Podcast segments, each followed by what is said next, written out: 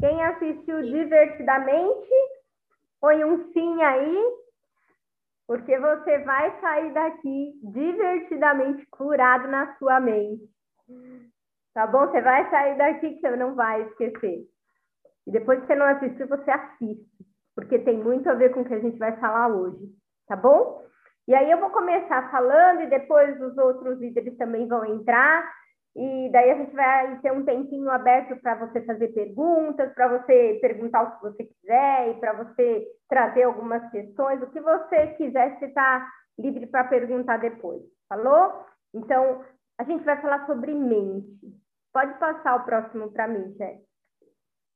Então, para começar, a gente vai falar como é que o homem foi criado. Né? Deus criou o homem em três. Saudade de Betim. Pode voltar para Betim que eu estou dando aula lá. A gente está no módulo, tem módulo 3, módulo 4, então volta para EBETim, tá bom? Mas a gente só vai fazer um geralzão aqui para quem não fez o EBETim voltar lá, tá bom? Então, como é que o homem foi criado? Em corpo, alma e espírito. E isso significa o quê? Né? Isso significa que eu fui criado Oi, tudo bem? Isso significa o quê? Que nós fomos criados no corpo. Como é que é o nosso corpo? Fecha o microfone, galera. Tem galera com o microfone aberto. Fecha, senão atrapalha os outros de ouvirem, falou? Todo mundo com o microfone fechado, por favor. Depois a gente vai abrir para as perguntas, aí vocês escrevem no chat, tá bom?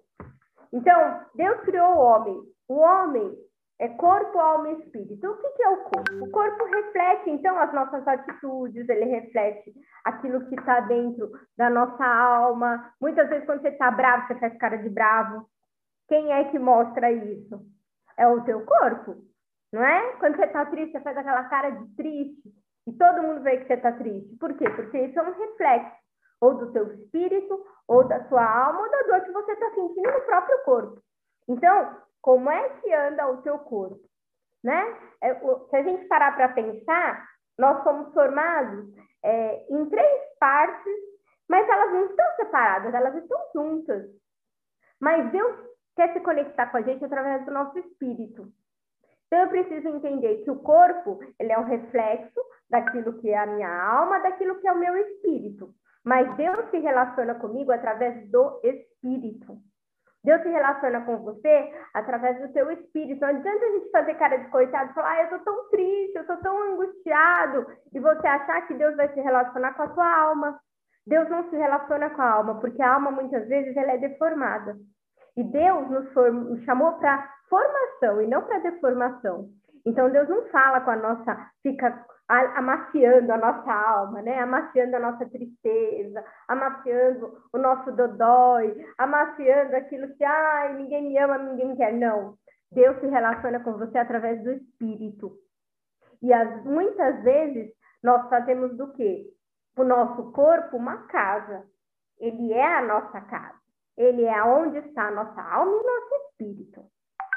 Mas muitas vezes as nossas características elas deixam de ser espiritual para ser física ou para ser só da alma. E você precisa se lembrar que você é uma casa. E aí eu vou pedir para a Jéssica passar o próximo para mim. Então você é uma casa. O teu corpo é uma casa. É o templo do Espírito Santo, onde o Espírito Santo se manifesta. E é por isso que você precisa se relacionar com Deus no Espírito, porque Deus é Espírito. E na alma é tudo aquilo que está voltado ao nosso coração, à nossa emoção, às nossas vontades. E eu até separei algumas coisas aqui, porque a mente, ela fica aonde? Na alma. Ela é dividida no intelecto, nos pensamentos, no nosso raciocínio, na nossa memória. Ela está relacionada com as nossas vontades, então com a tomada, quando você tem que tomar uma decisão, igual a pastora Camila estava falando de decisões, quando você vai tomar uma decisão, você precisa saber fazer escolhas. E a tua alma é que te ajuda a decidir. E qual é a melhor decisão que você vai tomar para a sua vida? Então você precisa estar conectado na tua alma e no teu espírito com Deus para tomar a melhor decisão, para não tomar a decisão da tua vontade, da tua alma ou do teu corpo. E se você estiver conectado e ligado com Deus, não só no seu sentimento, não só no teu corpo, mas você estiver conectado, como a gente colocou aí um finalzinho do Wi-Fi, se você estiver conectado na tua alma, se você estiver conectado no teu espírito, você vai estar protegido. Você vai estar refletindo e cheio do Espírito Santo de Deus. O Espírito Santo de Deus vai proteger a tua alma, vai proteger o teu corpo e vai te proteger de todas as coisas.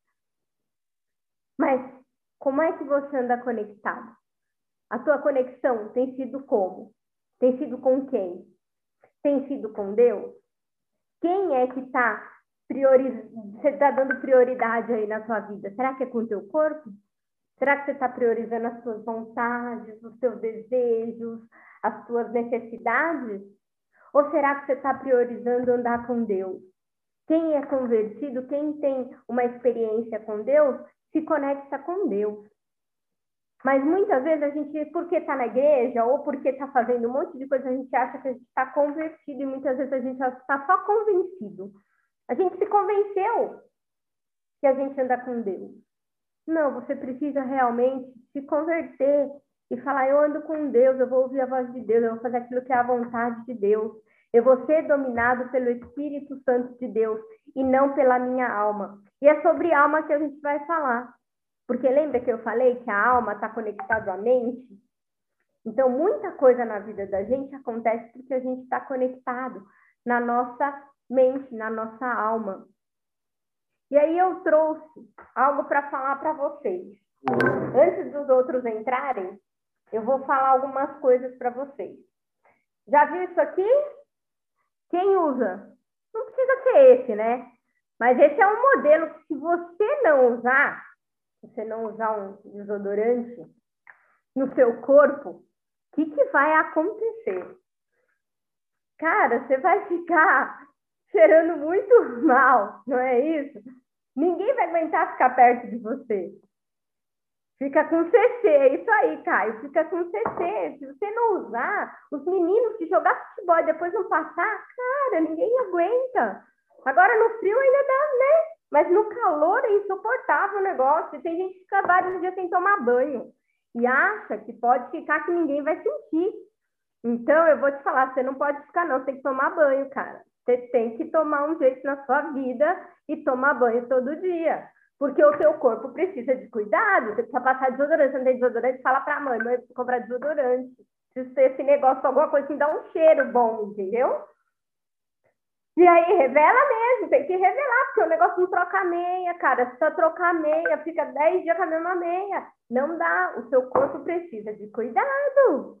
E aí, você está fazendo o que com o seu corpo?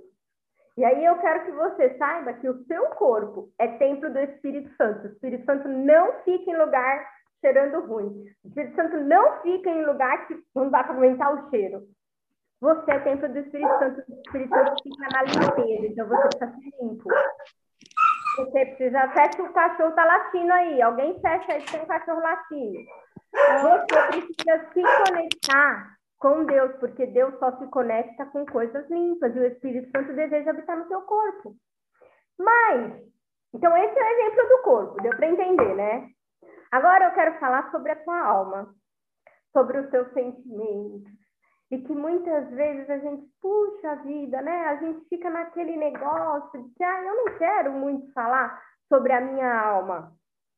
Só que eu trouxe uma coisa muito especial, que eu trouxe, eu vou mostrar para vocês que eu trouxe lá da Itália, isso aqui.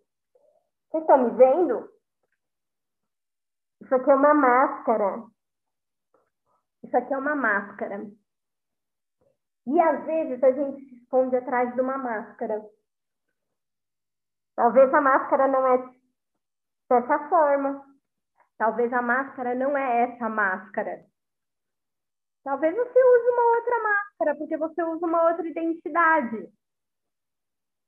Essa máscara é uma máscara que eles usam lá na Itália, em Veneza, que eles usam nas festas que tem lá. Só que muitas vezes você coloca uma máscara na tua alma, para mostrar aquilo que você não é. Você muitas vezes mostra, usa uma máscara para refletir alguma coisa que você gostaria de ser.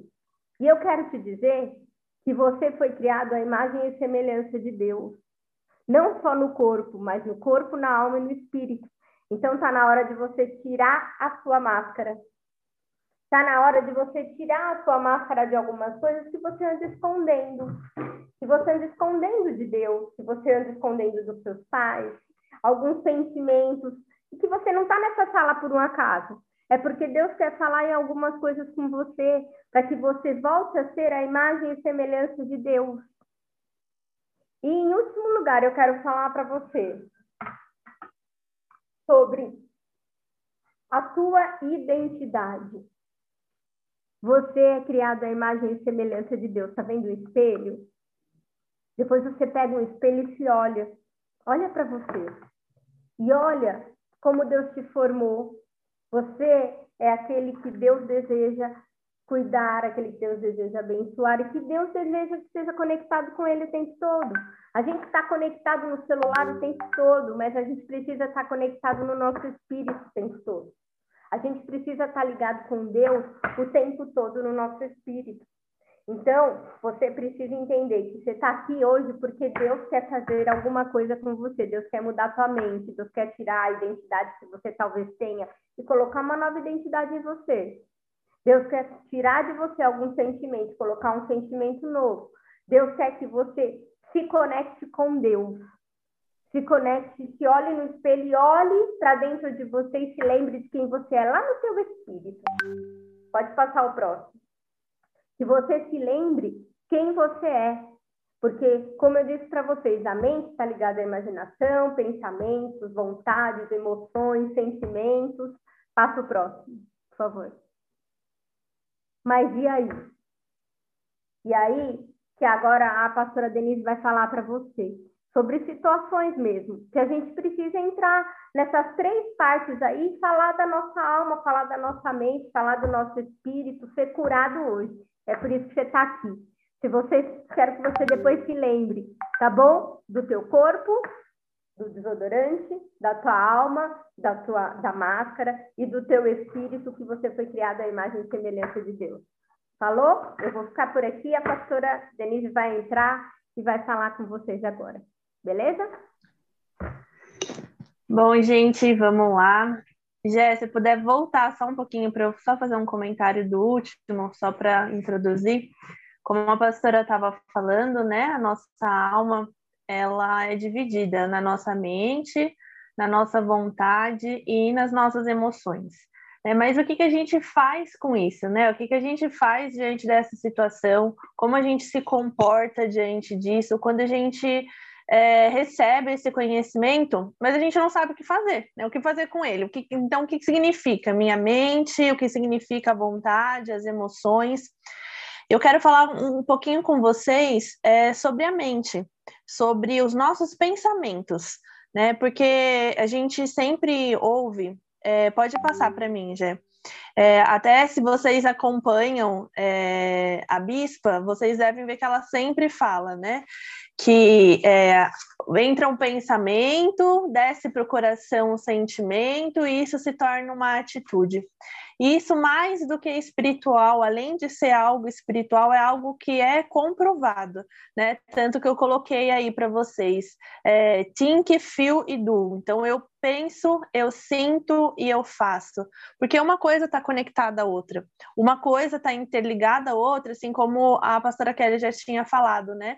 É, não dá para dividir, para falar é só isso e pronto. Não, uma coisa está conectada à outra.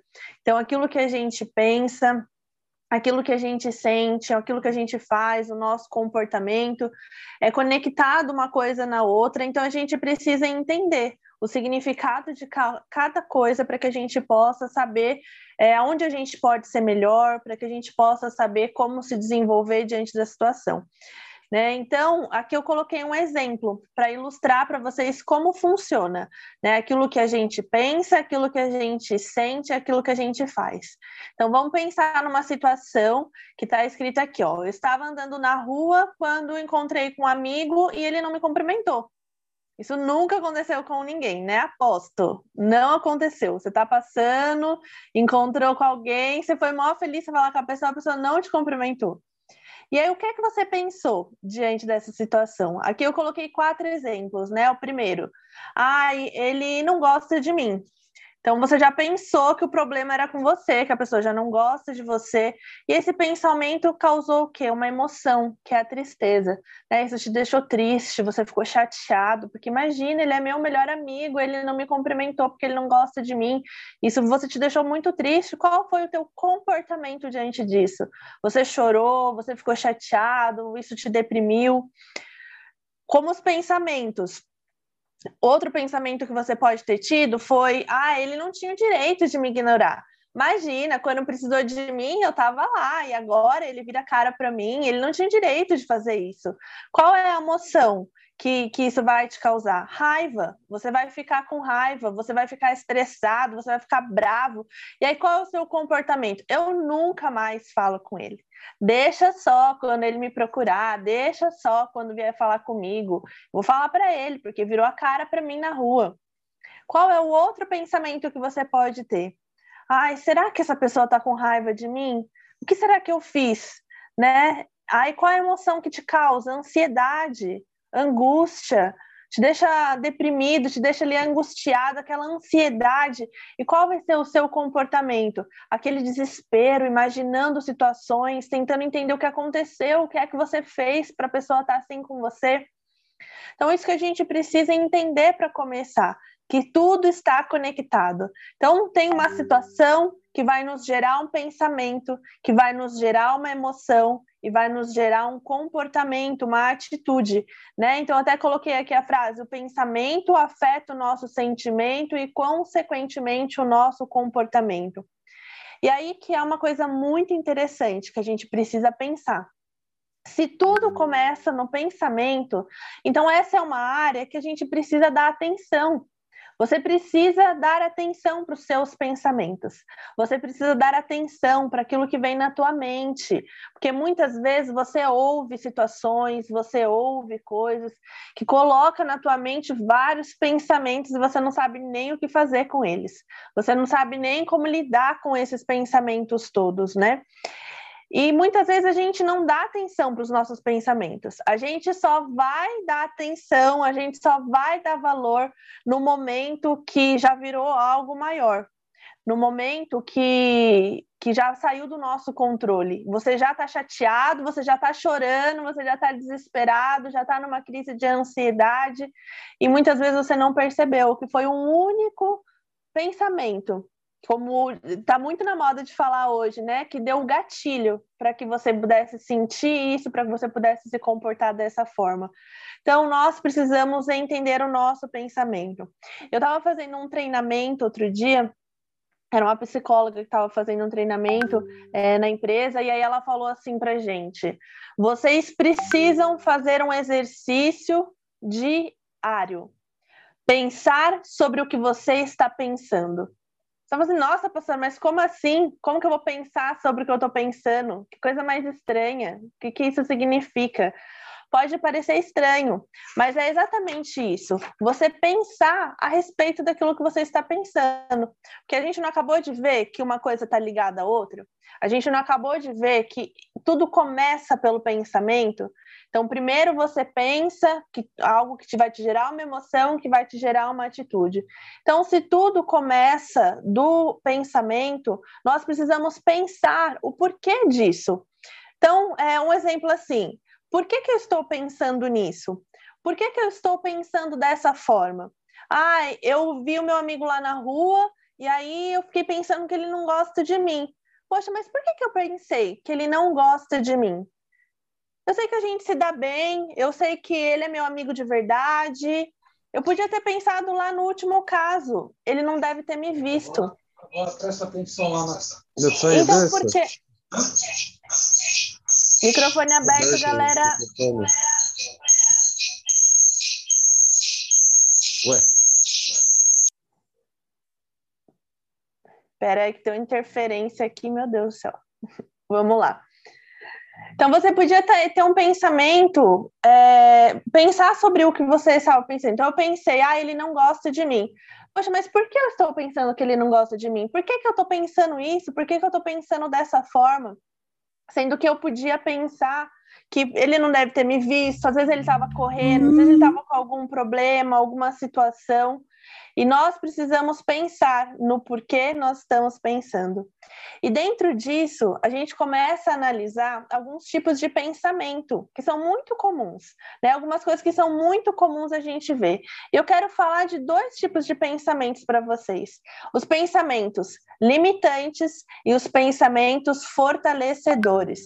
Mas, pastor, o que, que é isso? Meu Deus do céu! Só pelo nome você já consegue entender. Os pensamentos limitantes é tudo aquilo que vem na tua mente realmente para te limitar, para te impedir de crescer, para falar que você não vai conseguir, que te gera um efeito negativo, te deixa para baixo, te deixa triste, né? Prejudica a nossa vida, prejudica o nosso dia a dia. Né, aquele negócio de ah, eu não posso, ah, eu não consigo, eu não mereço isso né? É, todo esse tipo de pensamento são pensamentos limitantes, que vêm realmente para nos limitar, para nos colocar para baixo, para gerar sentimentos e, emo e emoções negativas sobre nós. Então, a gente pode começar a analisar os nossos pensamentos e trocar por pensamentos fortalecedores. Meu Deus, o que, que é isso? Os pensamentos fortalecedores são aqueles que nos fortalecem, são aqueles que nos motivam, que nos fazem querer avançar, que nos dão é, aquele ânimo, sabe? Não, eu posso, isso vai me impulsionar, eu consigo, eu sou capaz. Se Deus confiou na minha mão, é porque eu consigo. E isso vai nos gerar emoções positivas, isso vai nos gerar sentimentos bons, e, consequentemente, as nossas atitudes vão ser melhores diante da situação situação. E é isso que nós precisamos entender com pensar sobre o que eu estou pensando. Então, que você comece a pensar sobre o que você está pensando. Mas e aí? Então, a gente já entendeu, entendeu como começa, que nós somos corpo, alma e espírito.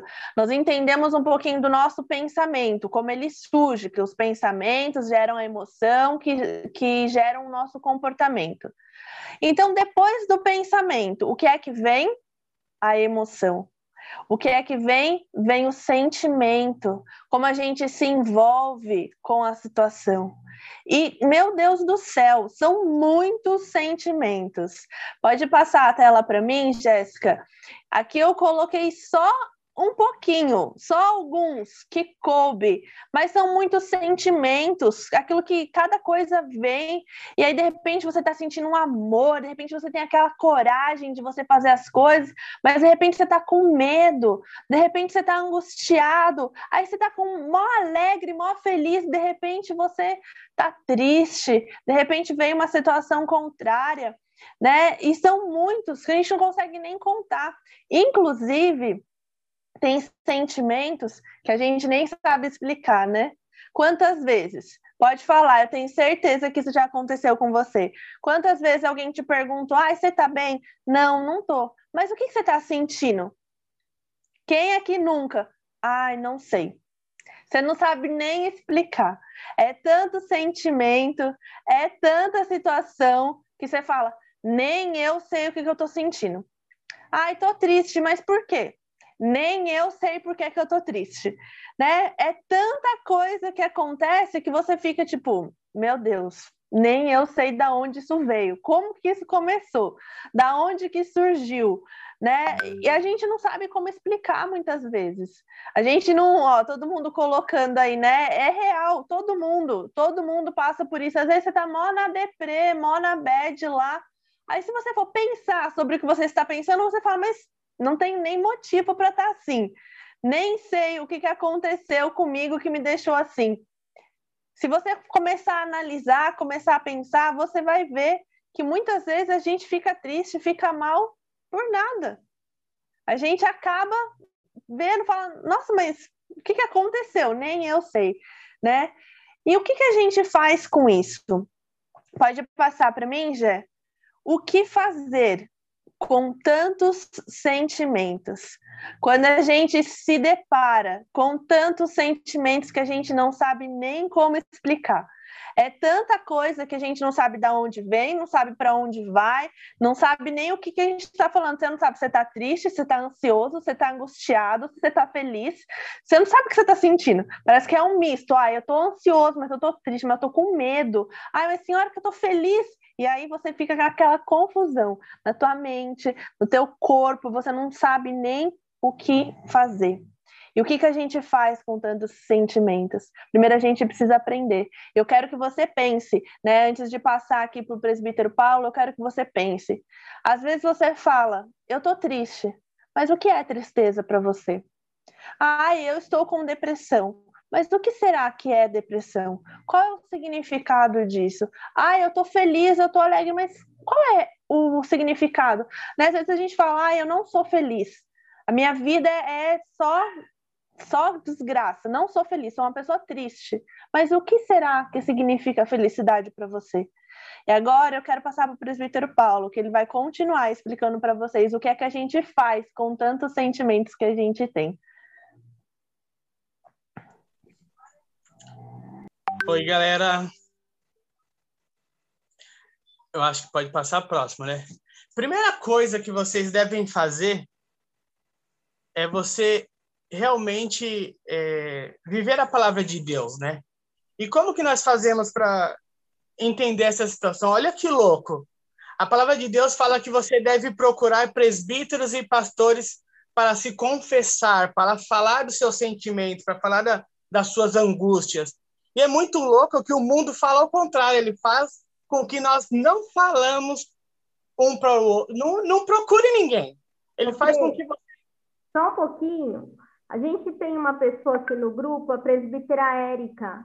Ela fala em Libras e ela vai ajudar um dos nossos teams que está aqui no grupo. Então, se ela puder okay. só falar um oi aqui para o pessoal saber quem é ela. ela oi, já... gente. A paz, estou aqui, pastora. Paz, amém. Amém? Então... Oh, eu, preciso, eu preciso só saber quem é o surdo, porque ele, fica, ele precisa ficar olhando para mim, tá bom? Ele precisa procurar a minha tela e ficar olhando para mim, tá bom? Aí, tá. se, tiver o nome dele, eu mando uma mensagem para ele aqui no, no privado. Tá, a Jéssica vai te mandar aí no, aí no, no chat, tá bom? Tá bom. Tá bom. Obrigada, obrigada. Desculpa, Pre, obrigada. Não, tranquilo. Eu espero um pouco. Não, pode continuar, que se ele já estiver aqui, ele vai ver que eu estou interpretando para ele. Pode continuar. Tá bom. Então, e é muito interessante porque nós, às vezes, por algum motivo, por vergonha, por, é, por alguns motivos, nós acabamos não falando isso, não procurando as autoridades. E muitas vezes nós fazemos até pior, que eu até vi algum time escrevendo aí, que o quê? ele para de falar porque ele falou para um amigo do lado que não soube compreender o problema dele e falou que muitas vezes é frescura, que muitas vezes é mimimi. Eu costumo falar, é, eu tenho alguns teens lá em casa. Eu costumo falar que eu quero saber como que vocês estão depois do ficar a madrugada inteira dando risada no WhatsApp, mandando mensagem. Depois do rim, rim, rim, como que vocês estão? Vocês deitam lá no travesseiro e vai chorar? Ou vocês realmente, nessas conversas, vocês conseguem realmente falar dos seus sentimentos? Porque assim, ó, quando que você consegue ser considerado curado? Quando você realmente consegue falar do seu sentimento, falar da situação que você é, realmente vive. E é muito importante para isso você saber com quem você está lidando. Você mesmo não achar que é mimimi da sua parte você mesmo não achar que você, pô, oh, ninguém tem isso, eu tô com frescura já, pô, tava conversando com a galera até agora, será que não é frescura minha? Não, não é frescura. Se você acha que é muito para você, então você tem que realmente procurar, buscar ajuda. É muito interessante que você sempre procure uma ajuda. Entenda que você não está sozinho realmente.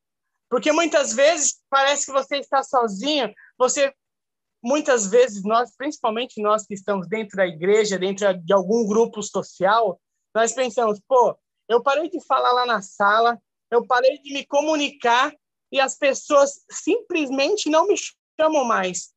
Será que as pessoas não te chamam ou você que não tem chamado ela?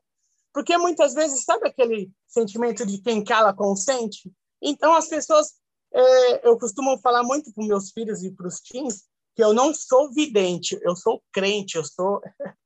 Então, muitas vezes, as pessoas querem que nós descubramos que elas estão tristes, descubra que ela está com um sentimento realmente de vergonha, que ela está com raiva. Se você não expressar e se você não souber com que você está lidando e colocar isso para fora, isso fica muito difícil. Então, você tem que realmente colocar isso para fora. Outra coisa importante, busque a Deus.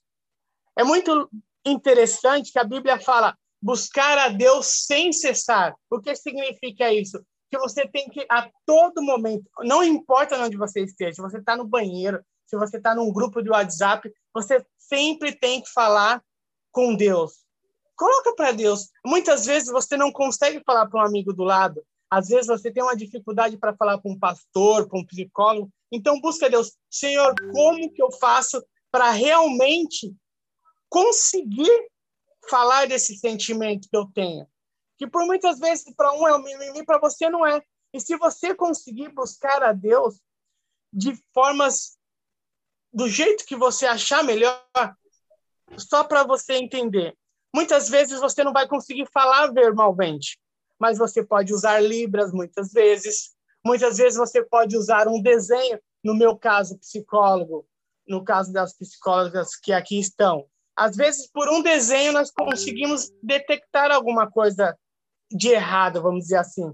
Às vezes, tem um, um, um amiguinho meu que eu sempre conversava com ele, ele não conseguia se expressar. O que, que ele fez? Ele arrumou uma outra forma. Ele começou a escrever uma carta. Ele me deixava uma carta, presbítero, eu tenho uma carta para você. Firmeza. E no final, às vezes, muitas vezes nessa carta, no final ele escrevia, presbítero, eu não quero falar sobre isso. Eu só quero que você saiba para que você ore por mim.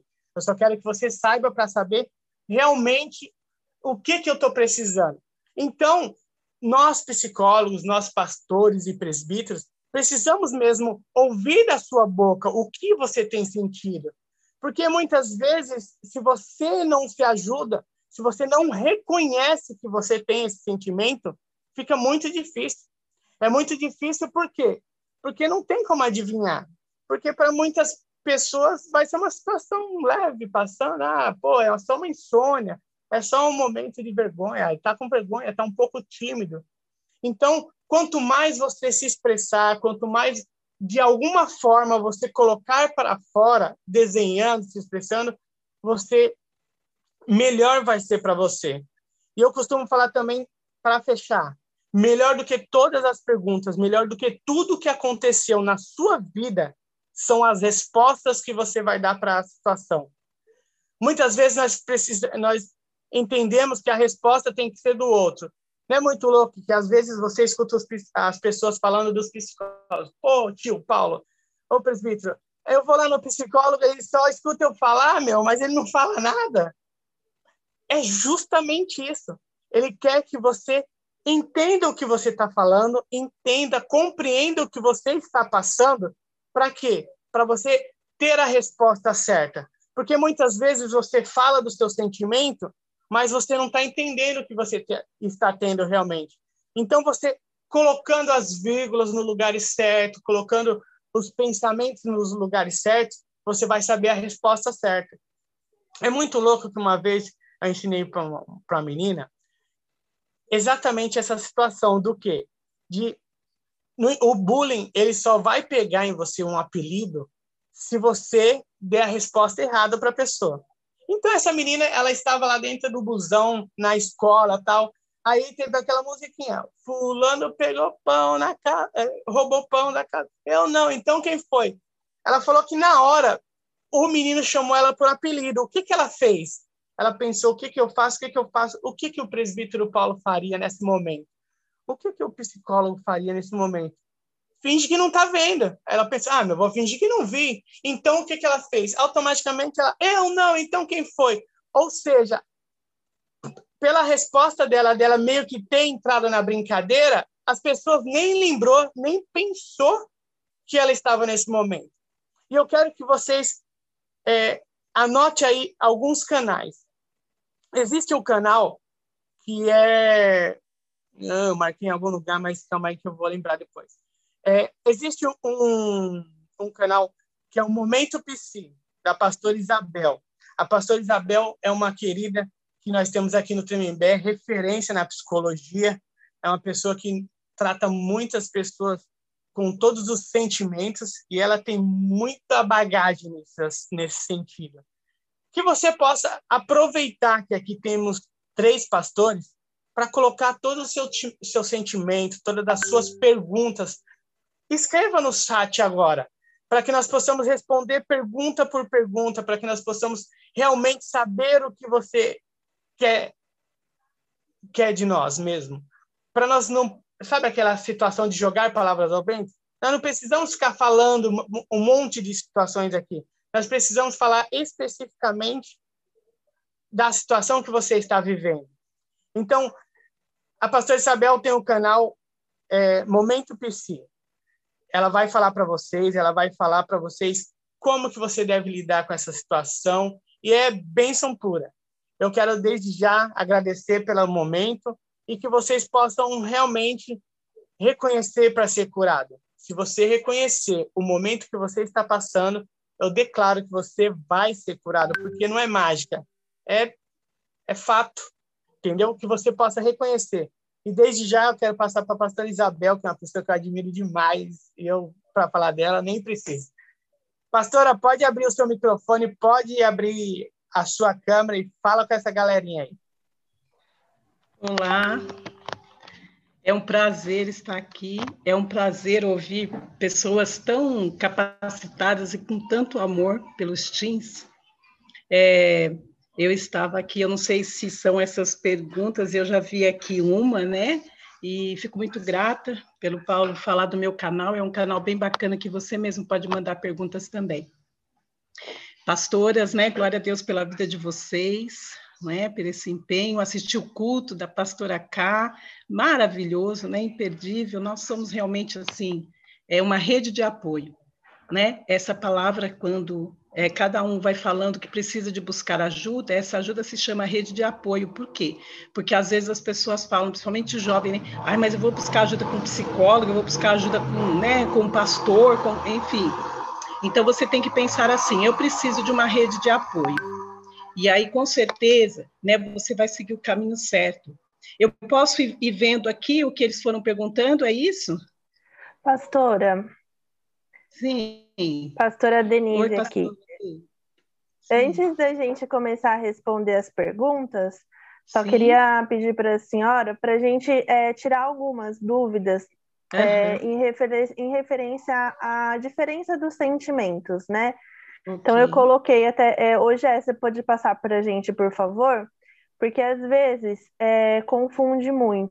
É, por exemplo, você está sentindo medo, que é algo comum, e você está sentindo é, um pânico, aquela crise de ansiedade.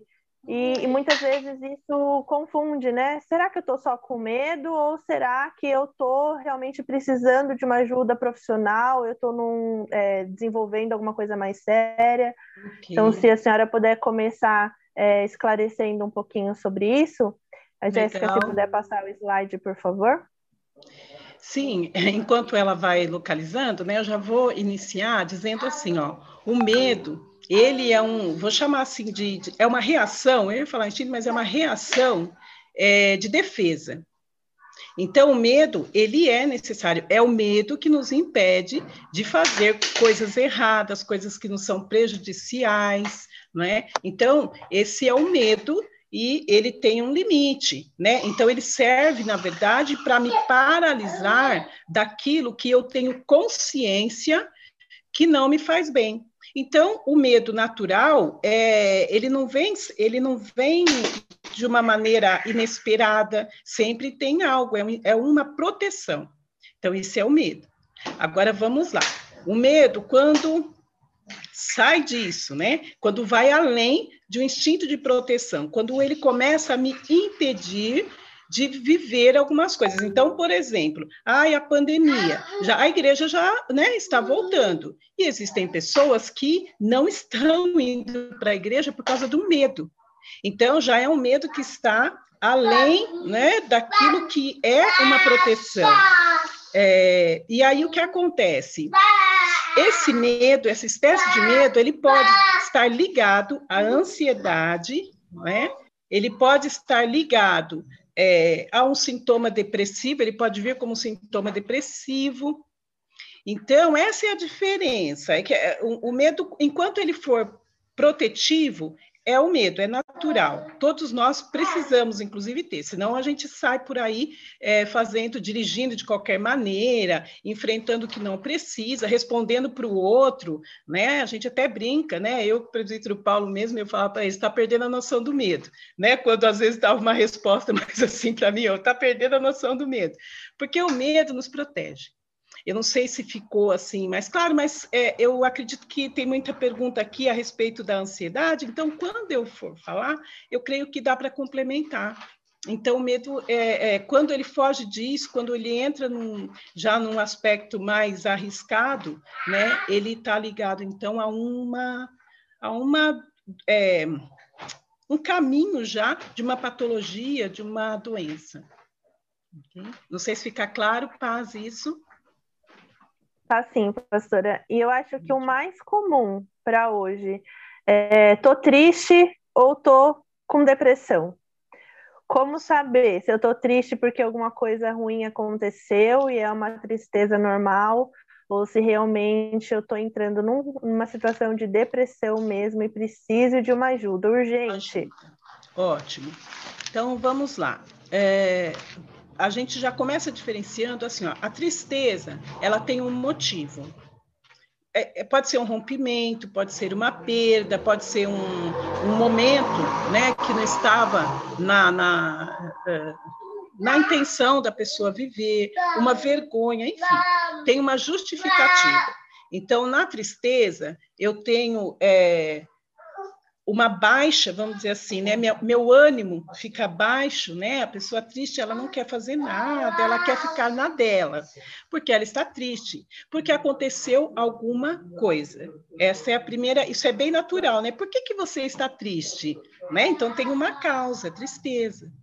Agora, é, quando a tristeza faz parte da depressão, porque a depressão ela é um conjunto. Tudo que for síndrome para psicologia ou para medicina ou para a área da saúde, vamos dizer assim, tudo que estiver escrito síndrome significa que é um conjunto, é uma reunião de sintomas. A tristeza, ela está dentro da depressão. Então, a depressão não é somente uma tristeza. Aliás, eu quero deixar bem frisado, porque as pessoas falam assim: ah, a depressão é a, é a doença do século, é a, né? Enfim. Então, vamos lá. Doença significa ausência de saúde. Tudo que tiver ausência de saúde é uma doença, ok? Então vamos lá, depressão é uma síndrome. E por que, que ela é uma síndrome? Porque ela vai trazer uma tristeza, mas é uma tristeza muito profunda, é uma tristeza assim que é, a pessoa não, ela, por mais que ela, ela, ela pode receber aquilo que era o sonho da vida dela. Ela pode estar namorando a pessoa que era a pessoa que ela sempre desejou. Ela não consegue é, trazer, buscar dentro de si uma alegria, um sentimento que, se, que não seja tristeza. Agora, por que é que isso acontece? Vamos lá. Bom, nós temos então a tristeza por uma perda. No luto, por exemplo, as pessoas ficam tristes e ficam um período triste, porque o luto é uma dor muito profunda, então leva um tempo para elaborar. Mas a, a, tristeza da depressão tem a ver com sintomas químicos e é, físicos do corpo. Então, o corpo, numa depressão, ele não está produzindo adrenalina, que, que são neurotransmissores que vão dando recado um para o outro. Fica feliz, fica alegre, fica assim, reage assim assado, dentro do nosso cérebro. É um sistema cerebral. Então, falta esse mecanismo químico no cérebro para poder dar a resposta é, dizendo isso é o motivo para você estar alegre. Então, o cérebro não faz a conexão né, com os neurotransmissores que a gente chama, que aí quem já viu, mas quem não viu vai ouvir falar, da sinapse, que é a ligação dos neurotransmissores. Bom, e então, por que é que diante de uma depressão é necessário medicamento? Porque o medicamento ele vai trazer informações mecânicas, porque vai ser medicamento, não é natural, para o cérebro. Então, ele vai realizar, é como aqueles fiozinhos de, de eletricidade, de fio de computador, enfim, que quebra, né, do, do, do fone de ouvido, por exemplo, desconectou ali, a informação para, o som para. Então, a mesma coisa o nosso cérebro, tem uma desconexão, para, o remédio vem e interage, entra no meio daquela, daquela falha e conecta a informação. Então, não é que a pessoa ela vai com o medicamento, ah, e aí ela vai passar a ficar feliz, é a pílula da felicidade. Não, não é isso. Mas ela vai conseguir ir liberando para o corpo dela, com menos esforço, os neurotransmissores, a medicação, vamos dizer assim, interna que o corpo produz, para conseguir receber a informação que ela pode ficar feliz. Então, a depressão, além de ser uma tristeza profunda, né? Isso, bem isso aqui. Quando eu sei que passei do limite, vamos lá. Quando essa tristeza, ela vai, ela passa de seis meses, vou dar esse tempo de seis meses, porque é o tempo, muitas vezes, que cada um, no máximo, uma pessoa que sofre muito, ela é mais lenta para elaborar os sentimentos. Então, vamos lá. Passou desse tempo e a pessoa ainda está numa tristeza. Ela começa a ter dores no corpo. Então, ai, dói aqui, dói ali, dói acolá. Dói a cabeça, dói o estômago, dói... É, né? Então, a gente já fica mais ligada nisso. Não se alimenta muito bem, né? Então, são, é, a depressão ela vai trazendo sintomas também, não é só uma tristeza.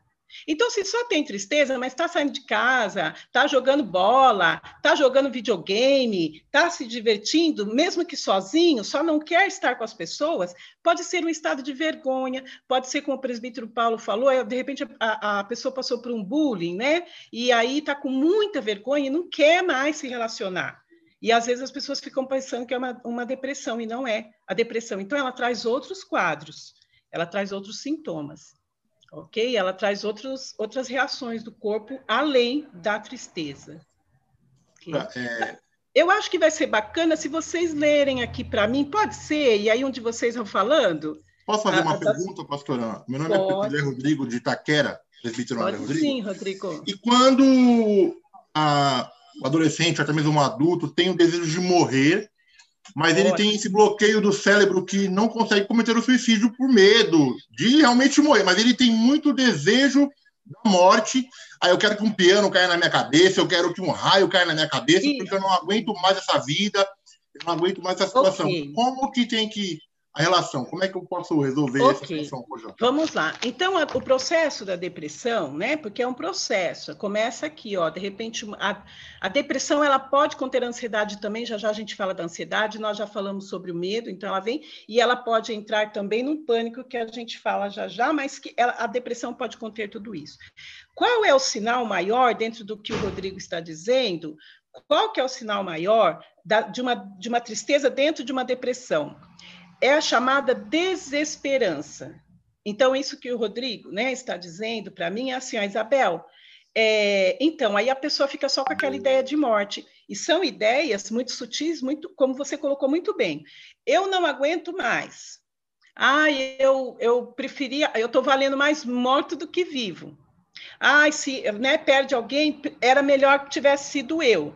Então, dentro de um quadro depressivo, daquilo que eu já falei, que são vários sintomas, né? E a pessoa ainda tem essa verbalização, a gente precisa perceber e, e levá-la, né? Lembra que eu disse da rede de apoio? A gente precisa orientá-la a buscar ajuda. Então, suicídio, ideação, a gente vai chamar isso daí de ideação suicida. Né? Então, ela não, ela não vai concretizar, porque, como você disse assim, ó, mas ela tem aquele medo que segura, então, o medo preserva. No entanto, ela está, nesse caso, lembra que eu disse assim, ó, doença é ausência de saúde, né? Então, é, a, a, a, depressão ela é uma ausência de saúde mental. é ausência de saúde mental. O corpo, às vezes, está inteiro, né? Mas a pessoa está já com a doença na mente. Então, é muito importante perceber isso. Então, a desesperança é a marca maior do perigo de um estado depressivo. Porque quando chega na desesperança, é, é perigoso. Né? Como eu sempre falo né, para as pessoas, é uma coisa que não dá para pagar para ver. Ideação suicida, e nem estou falando tentativa, ideação suicida é algo que não dá para pagar para ver. Se a gente está percebendo que a pessoa não está se alimentando, ela está num quadro depressivo, de angústia, de, de, de isolamento, é, com dores, e aí ela começa a ter ideia depressiva, é mais do que emergencial. Já precisa de uma intervenção. O Pra, tudo bem, a pastora Kelly? Tudo, pastor. Só um pouquinho, ficou, ficou claro, Rodrigo? Eu gosto de perguntar, vocês falam para mim se ficou claro, tá bom? Ficou, Oi, pastor, muito claro. Muito claro. Então tá, então tá bom. Tem alguns sims mandando para nós aqui no chat algumas questões em relação ao sentimento de culpa.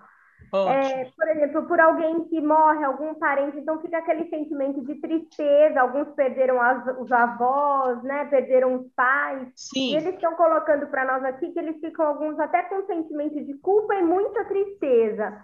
E como lidar com isso, né? Porque isso. alguns acham que é frescura, outros ah. acham que. E aí eles estão perguntando isso. como lidar com esse sentimento. Tá, eu vou fazer até uma, uma proposta, viu? Eu me coloco à disposição para a gente falar. Eu tenho um grupo de luto que a gente começou com adultos mesmo. Mas se vocês acharem bacana, vamos fazer um grupo de luto de teens, aonde eu vou falar do luto.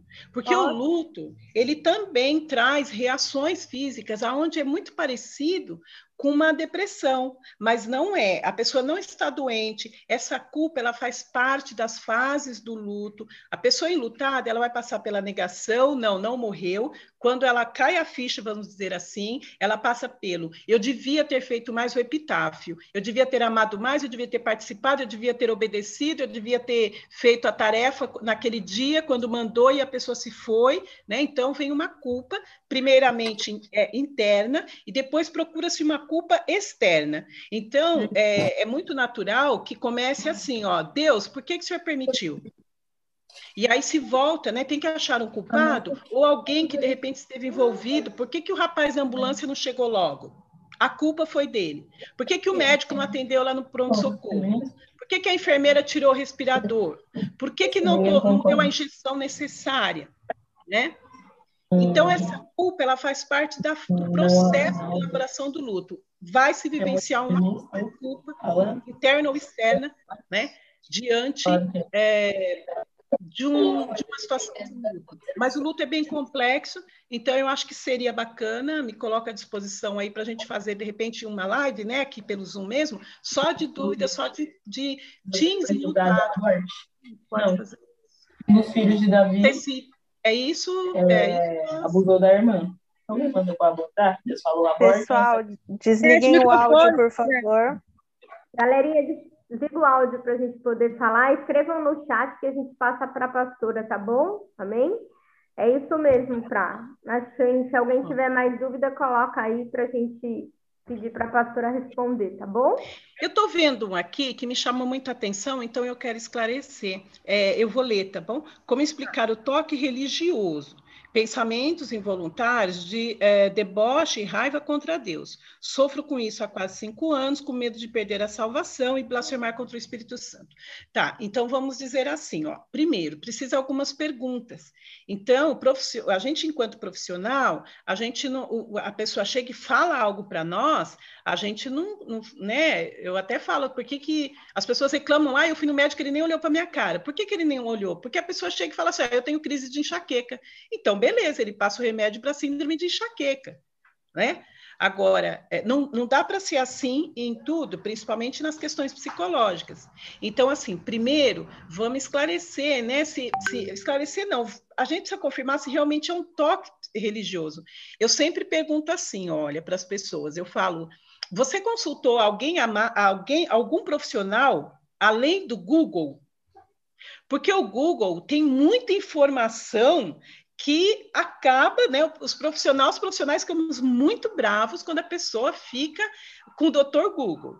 né? Porque ali existem informações de várias das pessoas que às vezes não desconhecem, né? Então, precisa ver se o diagnóstico é esse. Particularmente, até peço perdão, porque assim, ó, eu, eu falar em toque religioso, o toque é o toque, né? Então, o toque, ele tem algumas questões que até parecem é, de cunho espiritual, eu diria, né? Mas aí, aí, aí a conversa é longa, teria que falar só sobre toque. Mas, enfim, então essa, essa raiva, esse deboche né, contra Deus, então precisa essas perguntas. Passou por luto?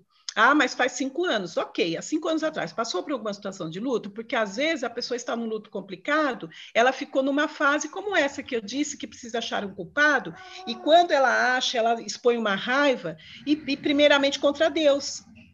Então, a gente precisa analisar o caso, mas de qualquer maneira, eu, eu penso, né, falando aqui depois, eu acho que é bacana quem acompanha esse team é, falar, conversar mais de perto com ele, né, é, porque assim, de repente está ligado, essa raiva, ela está ligada, ele diz assim, eu perco medo, eu tenho medo de perder a salvação. Então, eu acho que o primeiro caminho é entender quando é que se perde a salvação. Eu tive um bispo, logo no início da minha, da minha conversão, ele disse assim, eu, eu também, né? Eu falei, nossa, bispo, eu monte de medo de perder a salvação. Ele disse assim para mim, só de você ter medo já significa que você não vai perder. Isso mudou a minha história. Então, acho que isso tem, tem a ver, e tem a ver também, assim, ó, Deus, ele é um pai. Nós podemos sim chegar e falar, Deus, caramba, meu, eu estou chateado. Eu estou chateado com você, porque é assim, né? Então, tenha uma conversa franca com Deus. Nós não, não somos punidos por, por chegar para Deus e falar como a gente está, ao contrário. Ao contrário, não é? Davi, ele chorava, Davi, ele expressava o sentimento dele com Deus. Então, nós, nós podemos. O que nós não podemos é deixar isso dentro de nós, como esse Tim está vivenciando, e aquilo o inimigo vai alimentando mais ainda e vai virando um peso, e aí corre um risco, né? Então, é, Procure sim, né? Eu, eu também, é, é, eu falei quem é o líder, mas eu, essa, esse próprio time, procure né, a sua liderança. Se de repente ela não está aqui, você entrou, ela não está, procure um dos pastores, presbíteros, líderes que está aqui, porque aí vai saber entender o que eu estou dizendo. E o líder que for procurado e não conseguir lidar, pode me chamar. Ok?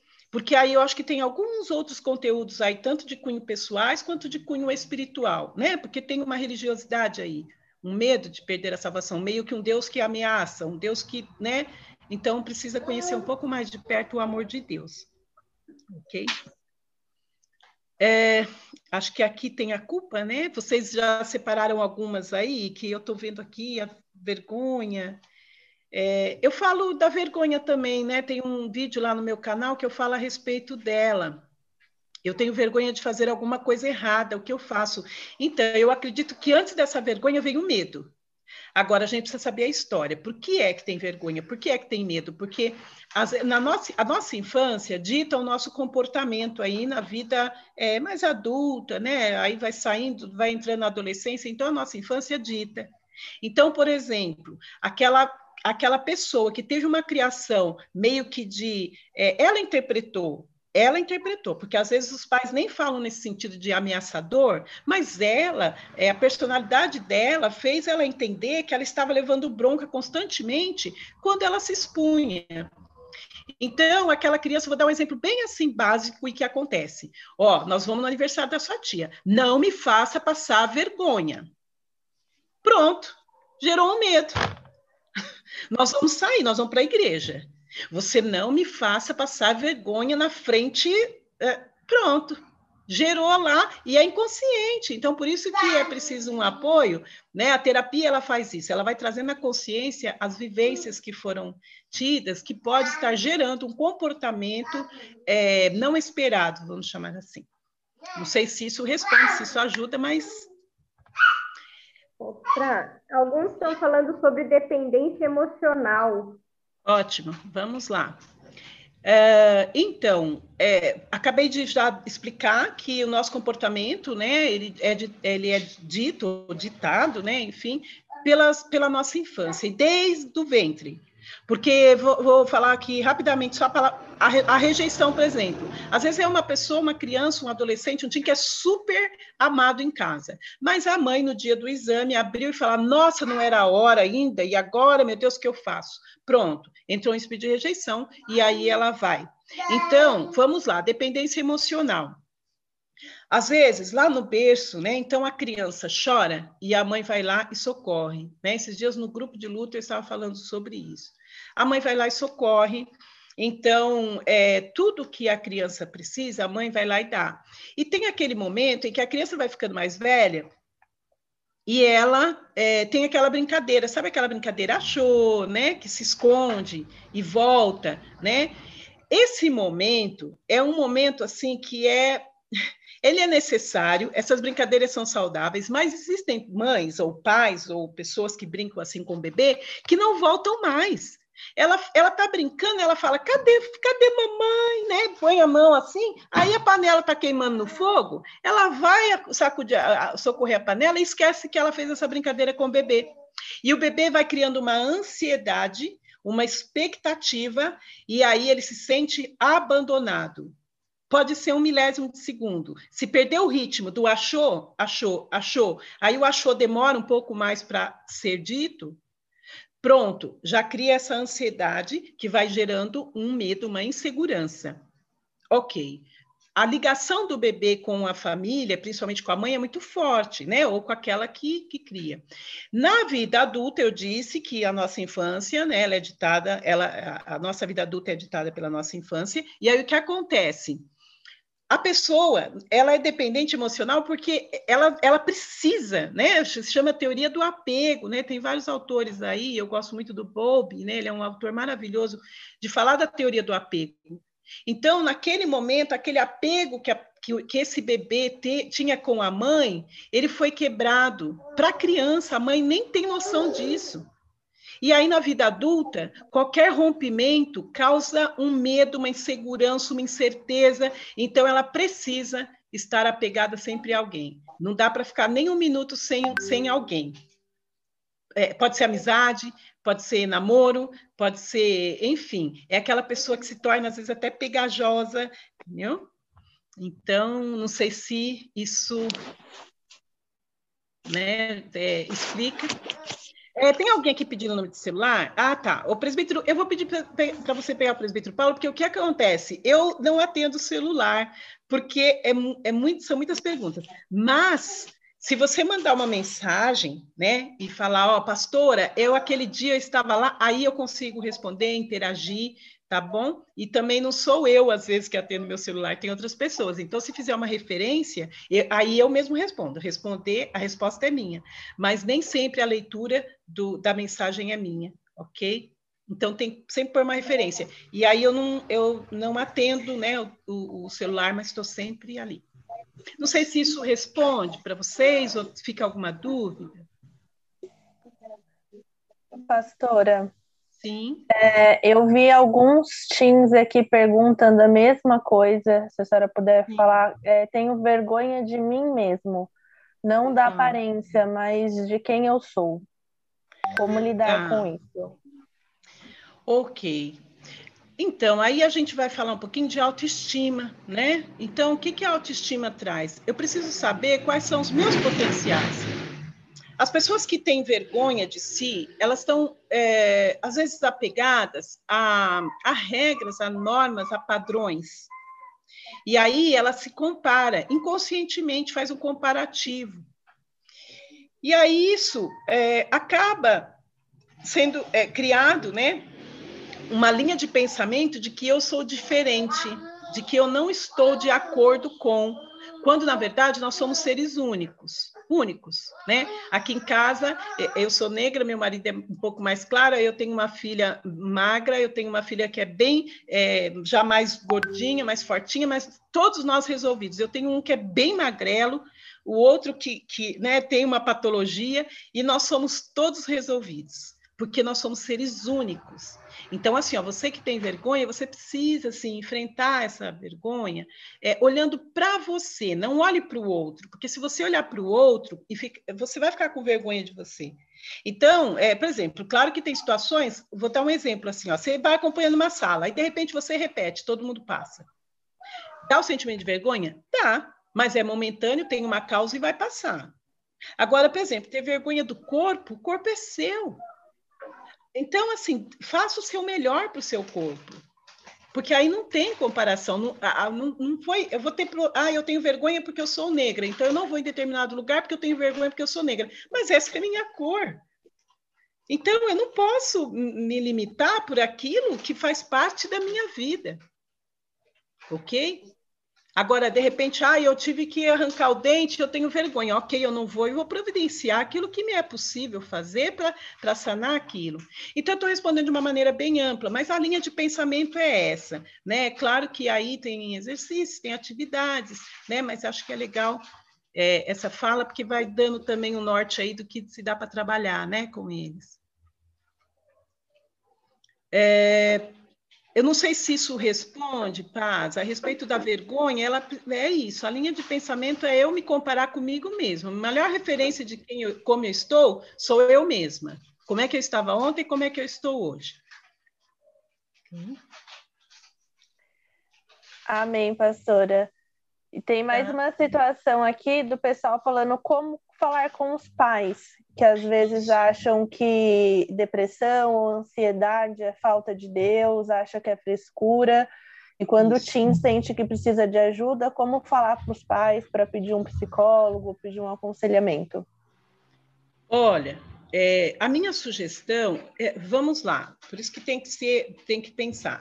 Se os pais são pais que frequentam a igreja como você, peça para o seu líder, né?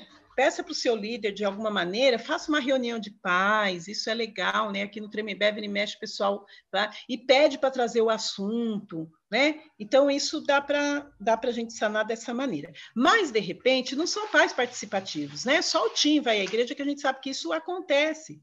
Então, o que, que se faz, né? Eu sei que fazem visitas, então, de repente, você fala para o seu líder, nem que seja uma visita virtual, e é óbvio que o líder não vai falar assim, ó, oh, o que está acontecendo é, com seu filho? Não, mas o líder vai com todo jeito, né? Ele vai saber falar. De repente, olha, nós temos uma atividade, né? E o seu filho deu um grau de ansiedade. Eu queria saber como é que ele é em casa, como é que você acha, é, o que, que você acha disso que eu estou dizendo, se tem a ver, se não tem a ver, se você percebe, se você não percebe. E também é importante que esse Tim fale, né? Quais são os sintomas que ele está sentindo, ok? Que, é dessa ansiedade, dessa. E, e eu, ve, eu penso que o caminho, né? Eu faço isso quando meus pacientes não conseguem levar para a família, eu falo que eu quero falar com a família por conta do paciente. Eu falo, não, olha, é que tem um assunto aqui que eu não estou entendendo, que ele está me trazendo, eu precisava de algumas informações. Eles vêm rapidinho. Então, o líder, ele pode ter certeza que ele tem essa capacidade de abraçar a tua família e de te ajudar né? E aí, a partir do líder, penso eu que é um caminho, vocês líderes me confirmem, né? Isso, mas eu penso que esse é um caminho.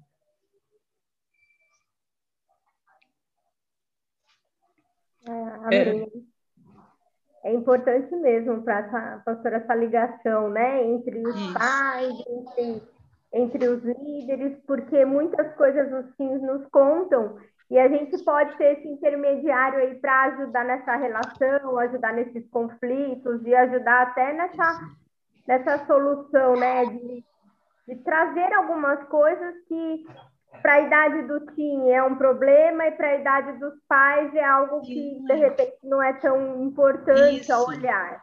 Né? Então a gente pode fazer, trazer esse contexto para os dois e tentar ajudar e trazer o, a solução, Isso. né? Sim, e a falta de desconhecimento, né? Porque, no geral, as pessoas tomam as questões da saúde mental como frescura, Sim. né? E não é, né? E não é.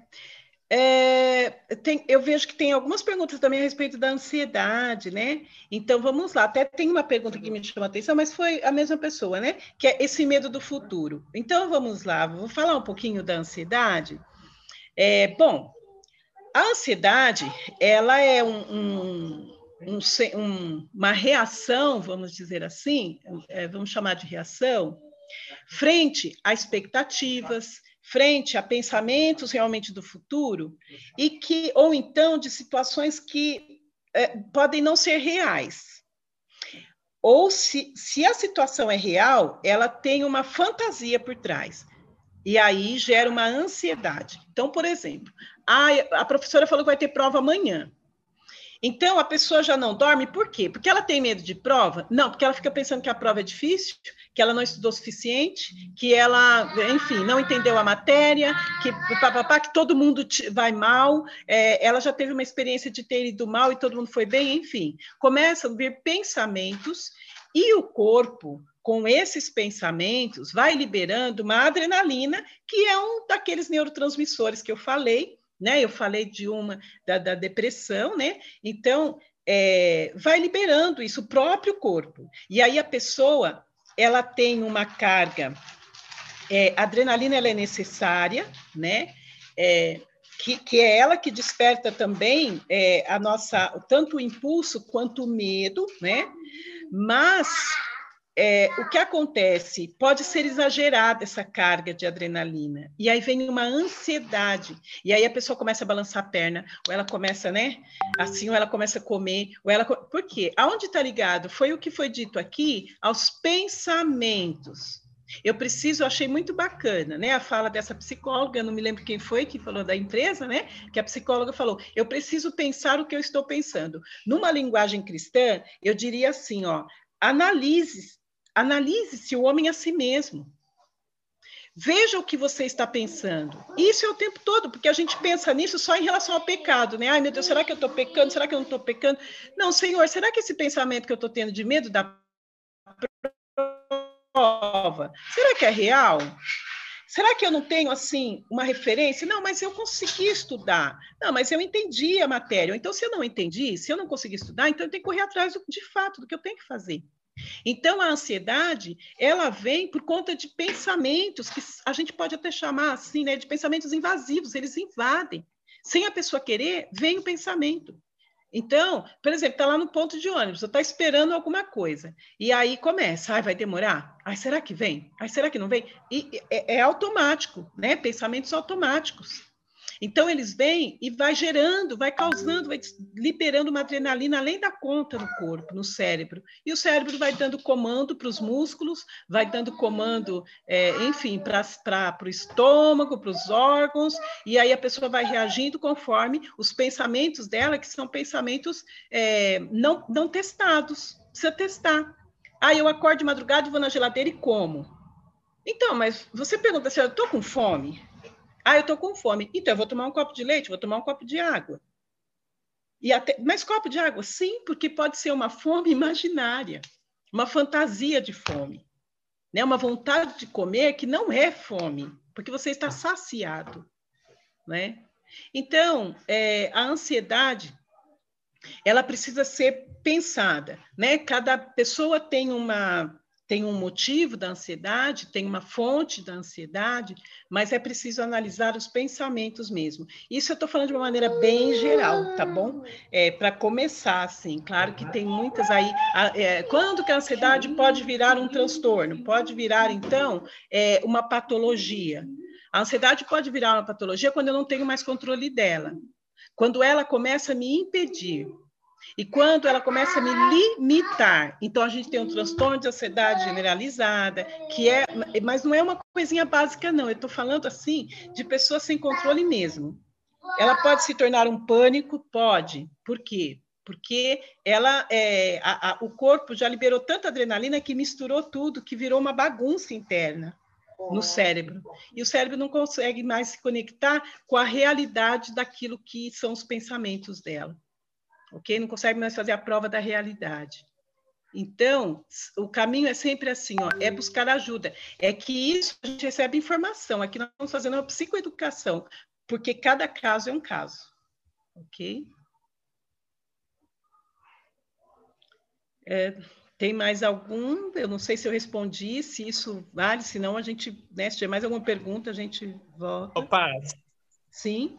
Acredito que seja muito importante nós também falarmos que Assim, ó, é, aqui são respostas às vezes muito genéricas. Eu vejo que às vezes as pessoas estão colocando praticamente as mesmas coisas. Por quê? Porque você quer alguma coisa específica para você e não tem como é, ir direto em você. Mas, Isso. assim, ó, no canal da, da, da, pastora, você consegue lá mandar umas dicas. Ó, oh, eu queria isso. que você falasse sobre isso, eu queria que você falasse como aquilo. Então, é, muitas vezes aqui nós não vamos conseguir responder, mas se você entrar lá no canal, você vai saber realmente é, a situação que você está passando, o que você pode realmente é, fazer. Acho que é muito Ótimo. importante bem claro. Eu vi uma pergunta aqui que eu achei bacana sobre a ansiedade e a depressão, que já ouvi falar que são coisas distintas. É, elas atingem é, áreas distintas. Lembra? Ó, é, depressão desconecta o neurônio. Ansiedade conecta demais, né? exagera na adrenalina. E a depressão se afasta da adrenalina. Então, elas são coisas distintas nesse sentido. Porém, elas podem andar juntas. Então, a gente tem aí, por exemplo, o transtorno bipolar, que uma hora a pessoa está ansiosa, outra hora ela está totalmente apática, depressiva, ok? E, e dentre outros comportamentos, mas enfim. É, então tem esse, essa, é, elas podem, elas são, podem é, aparecer separadas, mas elas também podem aparecer juntas, né? A ansiedade e a depressão. Não sei se isso responde, mas é por aí. Né? Mais Sim. uma pergunta. E a autoagressão, né? Eu trabalho em escola também, além de ser líder do time lá, eu trabalho em escola do estado e vejo muito adolescente que corta o braço, que se mutila, que, que assim, se qual que é o, a causa e assim, o que, que a senhora pode dizer sobre isso? Olha, nós temos aí várias questões a respeito da auto, automutilação, né? Então, é, é, na automutilação é sempre. Bom, como como toda questão psicológica, a gente tem que individualizar, porque não dá, às vezes não dá para criar padrões, né? Mas, por exemplo, a automutilação pode ser por uma situação de rejeição. Vou dar um exemplo, ó, que vem. É, e como a gente tem que analisar cada caso. É, então, tem uma galera aí que assistiu aqueles vídeos, aquelas coisas, né? E se motiva a realizar. O que, que motivou aquela pessoa? Às vezes ela fala assim, ah, é, eu me motivei porque eu, eu preciso ser igual, porque é aquela que se sente, é, teve uma situação aqui, ah, eu não me sinto, eu tenho que ser igual a alguém. Então ela se junta a essa comunidade, vou chamar assim, esse foi o motivo dela, né? Ter um grupo, pertencer a. O outro, ele começa, né? Bom, na minha casa, se eu fizer isso, ninguém nem vai perceber. E aí é uma maneira de agredir. A gente tem até um transtorno, né? É, é, esse transtorno opositor. Então, a pessoa que tem esse transtorno opositor, ela faz para agredir, né? E é inconsciente, é transtorno mesmo, né? Então, é patologia.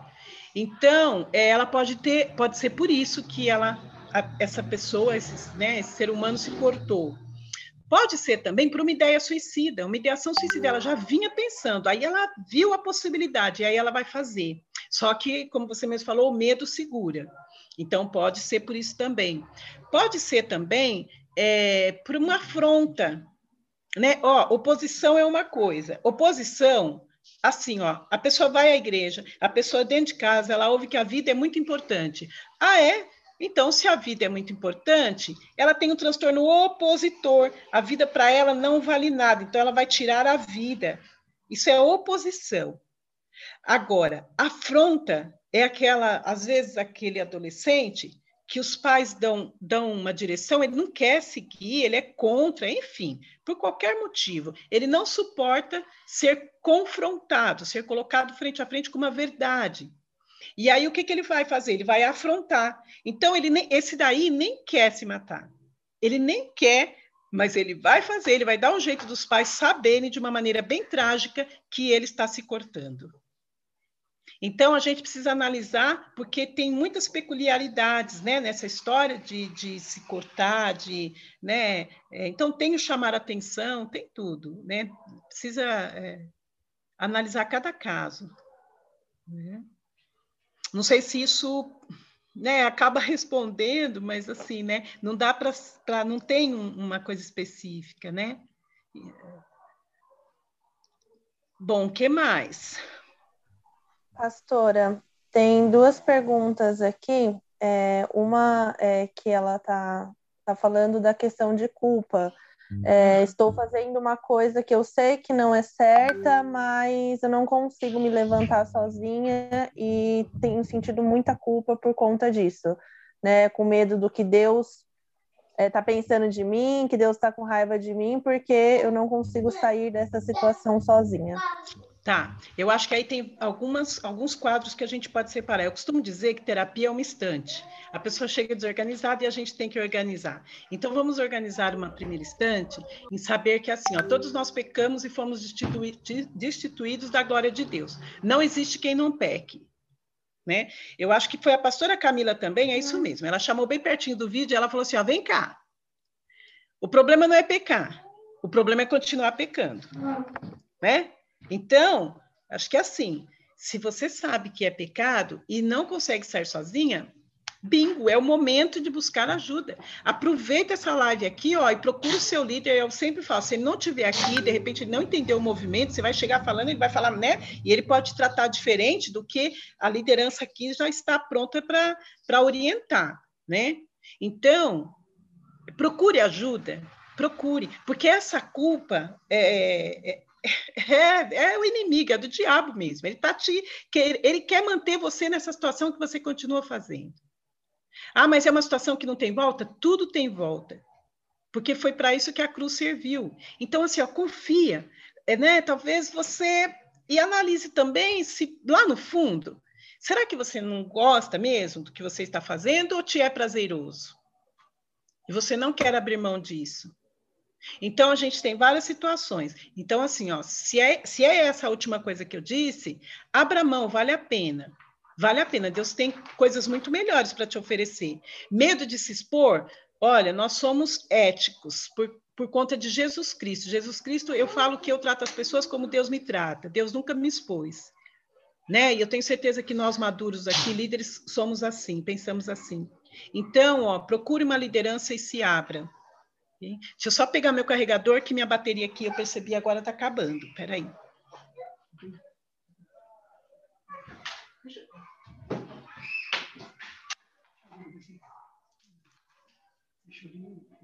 Está lá em cima o carregador? Vamos lá.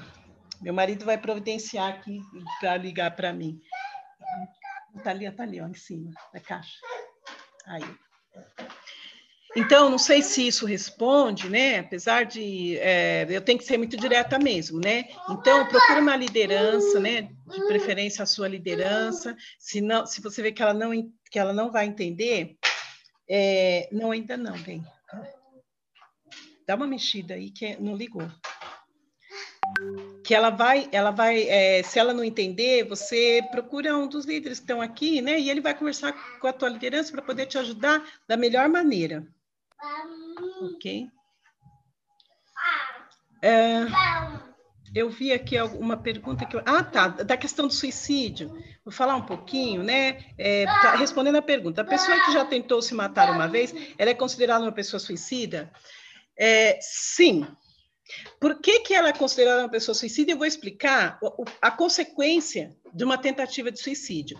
E vai na mesma linha a tentativa de suicídio ela pode ocorrer por vários motivos, ok? Então a gente precisa é, individualizar, não dá para falar assim no geral. Mas a consequência disso, né? É, eu trato, né? Eu sou especialista nessas áreas que a gente vai conversando. E aí o que acontece? É, o suicida, a pessoa que tenta o suicídio, ela perde, ela perde, né? Um, o domínio, a autoria da própria vida.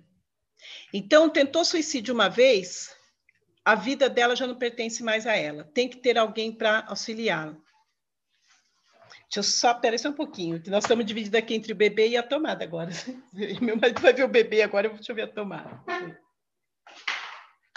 Não, Não.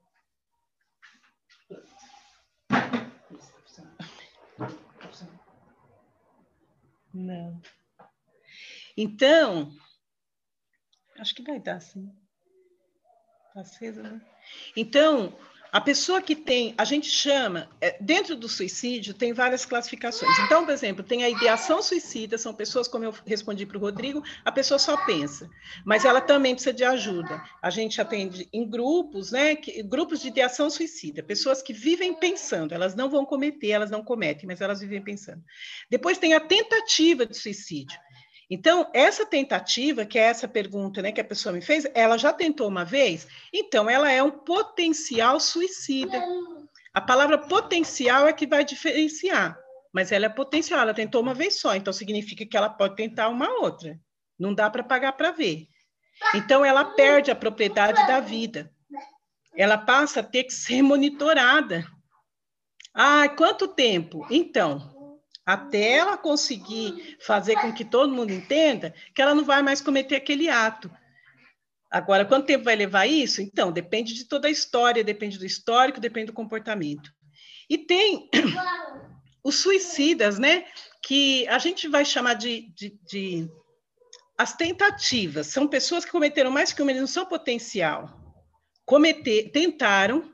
Eu tive uma paciente, ela tentou suicídio 18 vezes. Eu tive um outro que tentou suicídio oito vezes. Então, é, é assim, a pessoa ela realmente precisa de uma intervenção medicamentosa, ela precisa de um cuidado maior, ok? Então, sim, a pessoa que tentou suicídio uma vez, ela é considerada potencial suicida, ok? Então, uma pergunta bem interessante, bem complexa, né? É, quem tenta suicídio ainda pode obter o perdão de Deus? Sim. Eu costumo dizer que assim, ó, a morte, ela não acontece nem antes nem depois. A palavra diz assim, ó, todos os nossos dias já estão contados. Ninguém morre antes, ninguém morre depois. A maneira como nós vamos morrer depende da vida aqui nessa terra. Não é Deus que fala assim, olha, hoje essa pessoa vai morrer de acidente de carro. Deus não faz isso. Porém, Deus estabelece o dia que aquela pessoa vai ser recolhida. E ela pode estar doente, pode estar dormindo, pode estar feliz, pode estar triste, pode estar do jeito que for. Aquele dia ela vai subir ou, né, descer, enfim. Ela vai dormir, vamos falar assim, porque a Bíblia fala em dormir, senão eu vou confundir a cabecinha, né? Então, aquele dia ela, ela vai ser recolhida por Deus. Como ela vai, vai depender da, da estrutura que ela criou aqui na Terra, de vida. Se é uma pessoa que vive se arriscando, ela está correndo risco. Mas pode ser uma fatalidade. Ela tem todos os cuidados da vida e sai e sofre um acidente.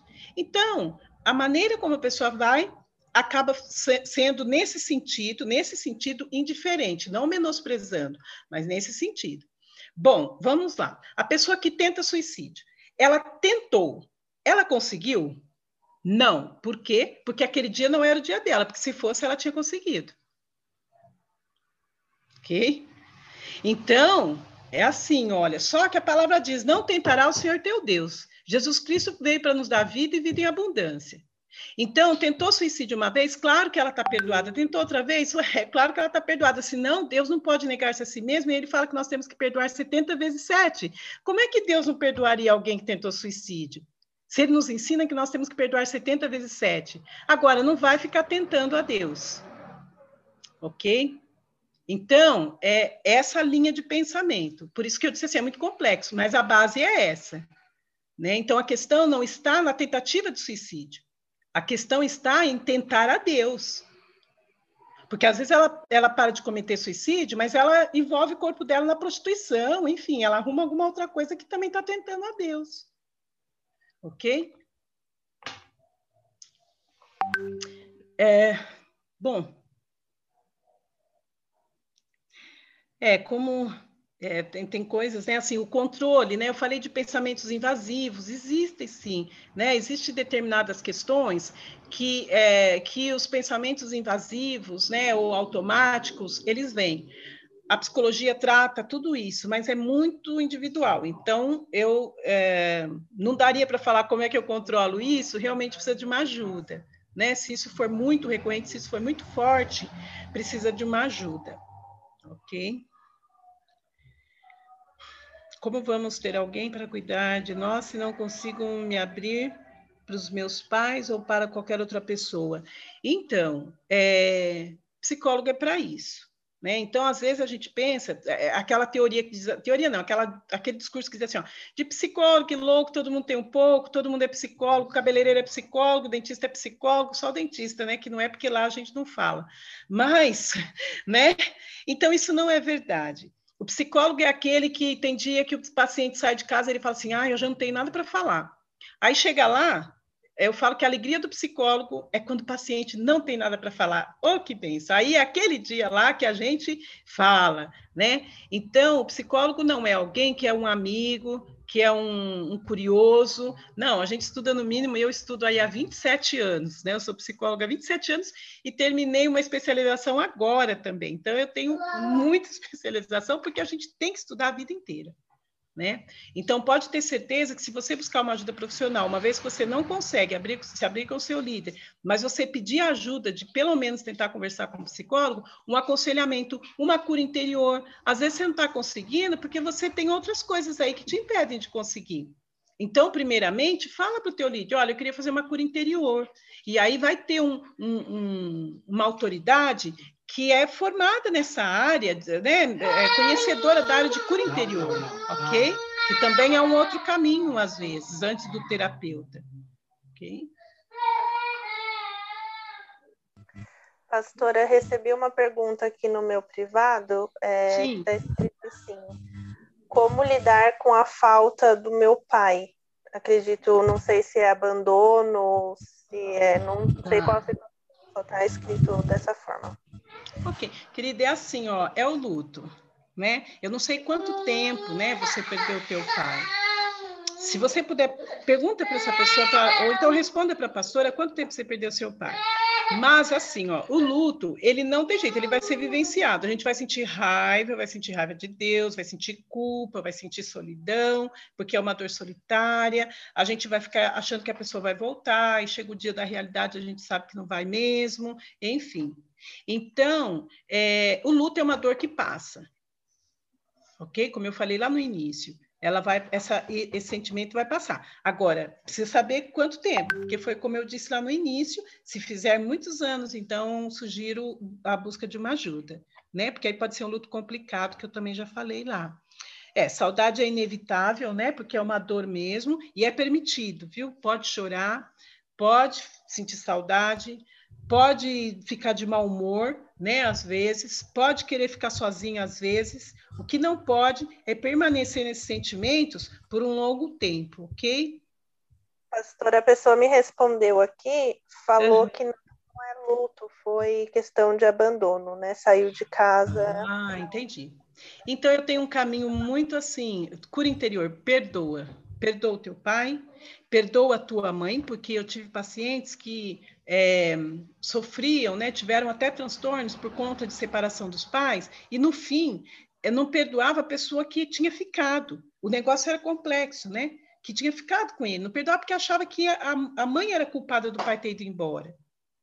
Então, assim, ó, perdão, né? Sugiro também, procura o seu líder, fala sobre isso, e o primeiro caminho nesse caso é perdoar, ok? E assim, a dor do, da é um luto, sim, viu? O luto a gente pensa que é só a morte, né? E não é não, viu? Perda de coisas materiais que eram muito preciosos, né? Então é uma dor por uma perda de algo que tinha muito valor para você, incluindo pessoas. Então, de repente, você pode sim estar enlutado por essa separação. E a separação também traz culpa, né, nos filhos, traz muitas consequências, infelizmente, que se os pais soubessem, talvez o índice de separação fosse menor, né? Mas, enfim. Isso, uh, eu creio que responde, né, Paz? Porque precisa mesmo buscar ajuda nesse caso. Eu, eu, eu penso que é uma questão de perdoar mesmo, né? Para ele melhorar esse sentimento. Com certeza. Esse é o caminho da cura, né?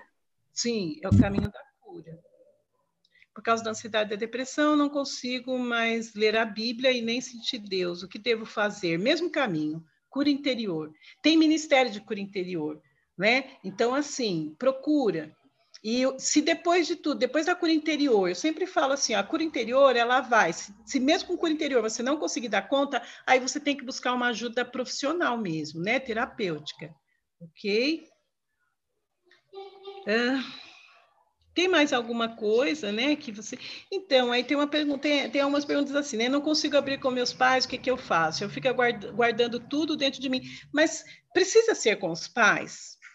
Precisa se abrir exatamente com os pais, não pode ser com um líder, não pode ser com alguém mais maduro, é porque eu acho que o que você precisa é de compreensão, e de repente o que você está guardando aí dentro de você seja algo que para você seja muito assim, e quando você colocar para fora, quem te ouvir vai, vai te ajudar a perceber que nem é tanto assim, né? Porque tem isso, como eu falei lá, né? A nossa mente ela faz umas fantasias, mas então procura um líder se abra, né? É, como lidar com medo de pessoas que abandonaram e não te, nada. É, eu já falei, né, a respeito dessa dependência, né, que assim, ó, perdão, né, perdoa quem te abandonou. É, tem coisas que são terapêuticas, oriento essas questões bem específicas, eu acho que eu já falei aqui, mas procura, né, um líder. Como lidar com a síndrome do pânico técnica, ajuda técnica. Quando a síndrome, quando já tem um comportamento diagnosticado, não foi o Dr. Google que falou que está com a síndrome de pânico, porque se foi ele, ele não é um doutor formado, não dá para confirmar nada que ele fala. Porém, se você já foi num psiquiatra, e ele também não te orientou psicólogo, porque também tem isso, nem todo psiquiatra manda para psicólogo. Então, assim, a síndrome do pânico, ainda mais agora que é online, eu falo que a alegria do, da síndrome do pânico foi o atendimento online, porque não precisa sair mais. Então, dá para tratar, ok? Então, precisa sim de um psicólogo é, que, que ajude aí. Não tem uma, não tem um padrão, né? A psicologia ela tem essa essa questão, né? Muito é, é privativo, é aquilo lá serve para você, né? Às vezes pode não servir para o outro tá? Não conviveu com o pai. Quando eu encontrei com ele, ele saiu comigo e, sinceramente, não gostei do jeito dele, mas eu ainda assim quero é, ter ele por perto e eu não sei por quê, mas eu mesmo tenho tempo, odeio e sinto muita falta dele. O mesmo caminho, cura interior e perdão. Né? Tem que colocar tudo, tudo, tudo que você sente, né? É isso mesmo. O Google não tem doutorado, é terrível. Então, a questão do seu pai, procura o seu líder, ele vai te ajudar, porque é um processo de perdão isso daí, né? E não tem a ver, quando eu falo um processo de perdão, eu não estou falando assim, ah, você não perdoa, você precisa perdoar, não é isso. Eu estou dizendo que existe situações internas nossas que nós precisamos perdoar e o perdão faz toda a diferença na nossa vida e nos liberta. Okay? Então, né, é, eu vou dizer assim, eu, eu tenho consultório, né, Atualmente eu estou atendendo mais online, porque também eu estou indo embora de São Paulo, mas eu estou lançando a Academia de Saúde Mental, que é para terapia ficar acessível a todos, porque eu sei que terapia é um negócio caro, né? Caro assim, para mim não é caro, mas dentro das prioridades acaba sendo deixado para depois, se tornando algo caro. Então, eu, é, a gente vai estar tá lançando, o presbítero Paulo está comigo, né, nessa, nesse projeto aí de Academia de Saúde Mental, e aí eu atendo online né? Eu vou, eu estou atendendo online atualmente, ok? E aí vai a, a minha ideia, né? O meu desejo, nosso desejo é abençoar aí muito mais pessoas do que a gente faz hoje. É o que fazer quando os pais brigam? Tinha uma pergunta aí assim, ah, tá. Na sua frente e você precisa é, pensa em desistir de tudo. É, essa é uma pergunta é, bacana. Eu acho que assim, ó, esse ambiente de violência doméstica é, é, cruel, né? Um ambiente cruel, um ambiente, vamos chamar assim, de insalubre. O só liga de novo para minha tomada, eu nem sei se está ligada lá na, na, parede. Se você puder dar uma olhadinha. Amém, Paz. Eu acredito que as perguntas já estão repetitivas, né? Vamos dizer assim, porque são Sim. coisas mais específicas. Eu quero aqui, desde já, agradecer por mais uma vez me ajudar e ajudar a galera do time. A pastora ela sempre está aqui ajudando a galera do Team Tremembé, sempre está nos ajudando com cura interior. E o caminho foi, foi dado, né, pastora? Aqui é cura interior, tem o canal Momento Psi, você entra lá, se você tiver alguma ideia do que ela falar, pode colocar lá que ela vai fazer o vídeo falando. Aí também futuramente nós também podemos fazer esse grupo falando sobre o Isso. próprio luto, sobre a perca mesmo. E Isso. eu acho que o nosso coração está muito grato pela sua presença. Ah, eu quero agradecer desde já. É sempre especial tê-la comigo, sempre, sempre mesmo. Eu sou muito puxa-saco dessa pastora e todo mundo sabe. e é isso aí, galera. Desde já, eu vou deixar na mão das pastoras para elas fazerem uma oração por ti, por cada tim. Muito obrigado, pastora. E muito obrigado a cada tim que esteve aqui. Muito obrigado. Presbítero, todo mundo que estiver aqui agora no, no, na live, vai lá no Momento PSI, escreve isso. no canal da pastora que é maravilhoso. Pode ir lá, gente, agora. Ah, isso mesmo. Vai, faz isso. Vai lá. Se inscreve lá, dá um joinha, dá um like. Isso, se inscreve, é isso aí, obrigada. Eu sou tímida para isso, mas obrigado. Tem que falar. Ai, ai. Bom, como o presbítero Paulo falou, muito obrigada, pastora. Eu estou aí na minha caminhada para psicologia, estou no meu terceiro ah, ano e yes. é uma alegria, né? Ouvir tanta coisa nos inspira mesmo. E senhora continue sendo usada, né? Não só na profissão, mas para pensar a nossa vida aqui também como serva de Deus, né? Amém. É, como a gente falou, né, nós demos aqui caminho, é muito difícil a gente falar específico para cada um, talvez tenha passado alguma pergunta que a gente acabou não conseguindo responder, mas aí na tela de vocês, aí no slide, está o meu telefone, o telefone da pastora Kelly, o telefone do presbítero Paulo. Talvez é, você não, não tem ninguém que você possa conversar, às vezes você está acompanhando pela internet, você nem é de alguma igreja, mas você precisa de nos chame, né? Eu estou à disposição, a pastora Kelly, o presbítero Paulo, a gente vai estar. É, gente, vocês sabem, né, a gente está dividido em vários temas, né? Então talvez o seu líder não está aqui nessa sala, porque ele está em outra, Verdade. mas a gente está aqui para fazer essa conexão, né? Te ajudar, é, te dar o apoio que for preciso, para que a gente possa realmente ver vocês curados, sendo transformados e crescerem cada dia mais na presença de Deus. Né? A gente tem todo o caminho é, da psicologia, todo o caminho da medicina, de tudo para nos ajudar a superar, mas a gente tem uma arma que o mundo não conhece, que é a oração e é o relacionamento com Deus. Então, entendam que esse caminho é o que vai ajudar vocês a vencerem usando também as outras coisas. Óbvio, o acompanhamento de um psicólogo, né, em alguns casos é, é necessário, é fundamental, mas a presença de Deus, vocês é, terem essa conexão, como a gente falou lá no início, né, aquele sinalzinho do Wi-Fi, essa conexão tá ligada com o Senhor, é o que vai te dar força para você conseguir pedir ajuda, né? Porque às vezes pela tua própria é, força você não consegue, mas quando você entende que o Espírito Santo está na sua vida, ele vai te fortalecer para que você consiga realmente pedir ajuda, para que você consiga é, receber aquilo que é o plano de Deus e aquilo que é a porção de Deus sobre a tua vida. Da gente encerrar, queria fazer uma oração pela senhora, pastora, agradecendo. Eu recebo pastora Kelly vai, vai falar com vocês um pouquinho. Então, vamos orar né, pela vida da, da pastora Isabel, que abençoa a nossa vida hoje. Né? A gente trouxe é, um assunto muito difícil, né, é, que mexe muito com o pessoal de cada um, né, com o interior Sim. de cada um.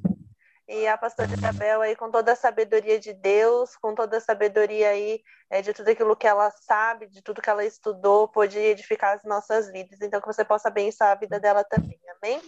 Amém. Senhor, em nome de Jesus, Pai, nós te agradecemos. Que o Senhor possa capacitar cada dia mais a tua filha, Pai, dando graça, dando sabedoria, possa abençoar os projetos Pai, que ela possa ser cada dia mais usada pelo Senhor. Que o Senhor levante, Pai, realize os sonhos do coração, que ela possa ser edificada em tudo, Pai, que o Senhor possa estar livrando a casa dela, a família. Senhor, é verdade, papai. Pai, que o Senhor possa sempre estar presente na vida da tua filha, Pai, trazendo as tuas seus milagres. Nós abençoamos em gratidão, Pai, por aquilo que ela derramou sobre nossas vidas. Em nome de Jesus. Obrigada. Amém. Muito Amém. Obrigada. Eu que agradeço. Essa semana eu vou começar a gravar e assim eu vou falar exatamente disso que eu acho que é, um, é sobre os pais ouvirem os filhos, né? Eu vou gravar um vídeo bem, é, pretendo, vou buscar muito de Deus para que seja um vídeo impactante, para que mova o coração dos pais. Então Vou fazer isso. Manda mesmo aí, o presbítero Paulo manda para a gente, para que a gente divulga aí para os teens, divulga para os pais, acho que vai ser muito importante a gente ver o quanto é necessário para eles e para nós também, né? Porque Amém. nós, como líderes, precisamos estar nesse. Verdade. Amém. Paz, deixa eu só mais uma coisa que eu lembrei agora.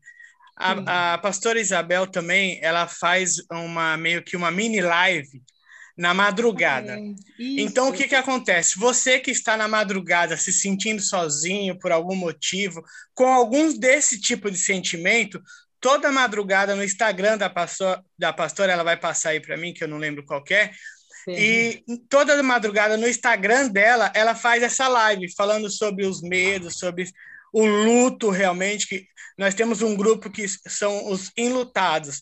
Então, nós falamos muito sobre o luto, sobre a perca de alguma situação, sobre a perca de alguma coisa.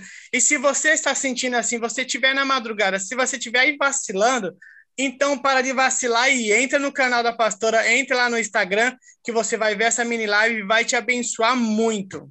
Amém, pastora? Amém. PRA Underline Isabel. Amém. Glória tá a Deus. Bom. Escreve aí, o presbítero, para nós, por favor. E a gente vai encerrar. Amém? Você vai escrever aí no seu chat. Eu tenho a mente sarada, curada. Amém? Hashtag minha mente é curada. Porque você vai sair daqui dessa tarde, todos nós curados, para viver o um novo tempo de Deus. Amém? Vários ciclos vão se fechar hoje e Deus vai fazer um novo ciclo na sua vida, porque você é curado, você tem a mente sarada. Isso aí, escreve aí, hashtag mente sarada, em nome de Jesus. E você entre depois de madrugada com a pastora Isabel, e nós vamos divulgar também entre vocês, e vamos ter outros momentos. Mas a gente espera que você realmente tenha saído desse tempo, dessa tarde, né, desse, dessa disposição da pastora Isabel e de cada um aqui que programou tudo isso para estar tá aqui, que realmente a gente possa sair daqui hoje para viver a mente de Cristo, né? Porque se nós tivermos a mente de Cristo, por mais dificuldade, por mais problema, por mais situações que você esteja passando, por dependências, por tristezas, por angústias, o Espírito Santo de Deus vai te fortalecer em todas as coisas e você vai ter a mente de Cristo para superar tudo isso em nome de Jesus. Amém? Então, que Deus abençoe vocês. Glória a Deus por cada um e que em nome a câmera para tirar uma foto, não? Guarde essa palavra. Você guarde essa palavra no teu coração, amém? Porque se você tiver dificuldade também, converse com um dos líderes que estão aqui, converse com o seu líder, mesmo que ele não está nessa sala. Nós deixamos o nosso contato aí, chame a gente, porque não passe por esse momento de luto, por esse momento de ansiedade, por algum momento que você passou por esses dias, você não fique sozinho. A igreja está com você, nós líderes estamos com você e você vai vencer tudo isso em nome de Jesus. Amém? Deus abençoe. Amo vocês, amamos vocês.